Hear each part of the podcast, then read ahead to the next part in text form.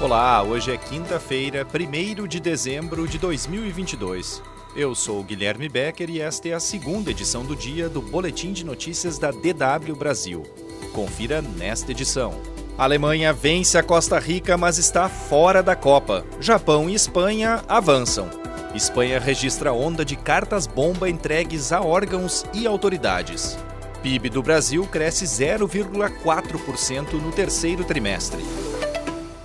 A Alemanha está fora da Copa do Mundo do Catar 2022. Mesmo depois de vencer a Costa Rica por 4 a 2, a seleção alemã caiu na primeira fase da Copa. Essa é a segunda vez consecutiva que a equipe é eliminada na fase de grupos do torneio, o que já havia acontecido em 2018, na Rússia. No primeiro tempo, logo aos 10 minutos, Gnabry abriu o placar para a Alemanha com um gol de cabeça após um contra-ataque. A Costa Rica voltou melhor para o segundo tempo e conseguiu o empate com Terreda aos 12 minutos e a virada com Vargas aos 24 minutos. A Alemanha empatou com Harvards três minutos depois e o mesmo Harvards colocou a Alemanha na frente aos 39 minutos do segundo tempo. Füllkrug fechou o placar com um gol já aos 45 minutos da etapa final. A vitória alemã não foi suficiente porque no outro jogo do grupo o Japão surpreendeu e venceu a Espanha por 2 a 1. Com esses resultados, japoneses e espanhóis avançaram às oitavas de final. Os outros classificados desta quinta-feira foram o Marrocos, que venceu o Canadá por 2 a 1 e a Croácia, que empatou sem gols com a Bélgica, eliminada do torneio. Até o momento, portanto, a Copa do Mundo tem os seguintes confrontos pelas oitavas de final: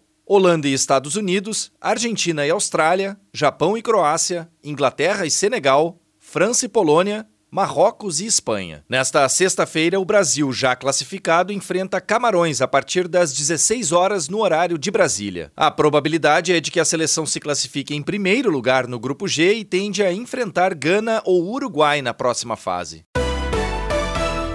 A Espanha revelou que pelo menos seis cartas-bomba foram enviadas a órgãos e autoridades no país nas últimas semanas. Correspondências contendo material inflamável foram enviadas até mesmo para o primeiro-ministro espanhol, Pedro Sanches. O caso envolvendo o primeiro-ministro ocorreu no dia 24 de novembro e desde então o governo espanhol tem reforçado a segurança em prédios públicos. Nesta quinta-feira, a embaixada dos Estados Unidos em Madrid informou que também recebeu um pacote pacote suspeito contendo material inflamável. O prédio da embaixada americana foi isolado por policiais. Outras cartas-bomba foram enviadas ao Ministério da Defesa da Espanha, a um centro de satélites da União Europeia localizado em uma base aérea e a uma fábrica de armamentos que produz lançadores de granadas destinados à Ucrânia. Todas as cartas eram endereçadas a chefes ou gestores desses órgãos, a exemplo da ministra da Defesa da Espanha, Margarita Robles. Os dispositivos eram de fabricação caseira, segundo o governo espanhol, e foram detonados por um esquadrão antibomba. O único ferimento registrado foi o de um funcionário da embaixada da Ucrânia nesta quarta-feira. A correspondência, neste caso, era direcionada ao embaixador ucraniano. Após intensos protestos no último final de semana, a China dá indícios de que pode estar relaxando a estratégia de Covid-0. A vice-primeira-ministra chinesa Sun Chunlan, que supervisiona os esforços anti-Covid, disse que o vírus está se tornando menos agressivo. Ela se referiu principalmente à menor periculosidade da variante Omicron, além do aumento da taxa de vacinação e o controle e prevenção da doença no país. A vice-primeira-ministra chinesa também pediu a otimização de políticas de teste, tratamento e quarentena. As declarações de Sun apontam, portanto, para a diminuição das fortes medidas de bloqueios e lockdowns, enquanto outras grandes economias deixaram as restrições para trás. Protestos contra as restrições na China levaram a inúmeros confrontos violentos entre manifestantes e forças de segurança. O PIB brasileiro cresceu 0,4% no terceiro trimestre. Os dados foram divulgados nesta quinta-feira pelo Instituto Brasileiro de Geografia e Estatística, o IBGE. Esta é a quinta alta trimestral consecutiva da atividade econômica no Brasil. Em valores correntes, o PIB do terceiro trimestre totalizou 2 trilhões e 500 bilhões de reais. Ainda assim, essa alta no terceiro trimestre ficou abaixo do esperado. Conforme 35 economistas consultados pela agência Bloomberg, a previsão era de crescimento de 0,6%. O PIB é a soma de todos os bens e serviços produzidos no país e o principal indicador para medir a evolução da economia.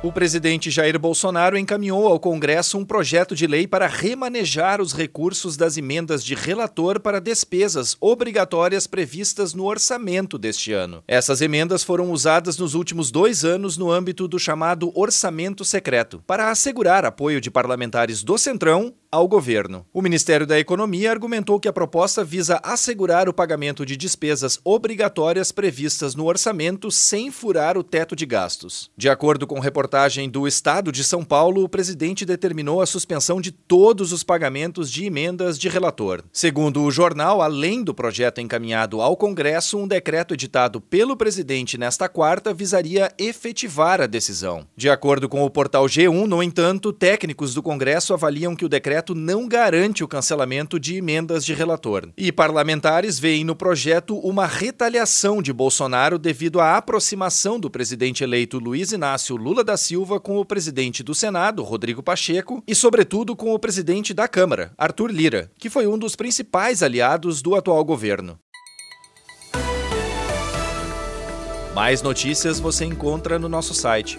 Acesse dw.com/brasil.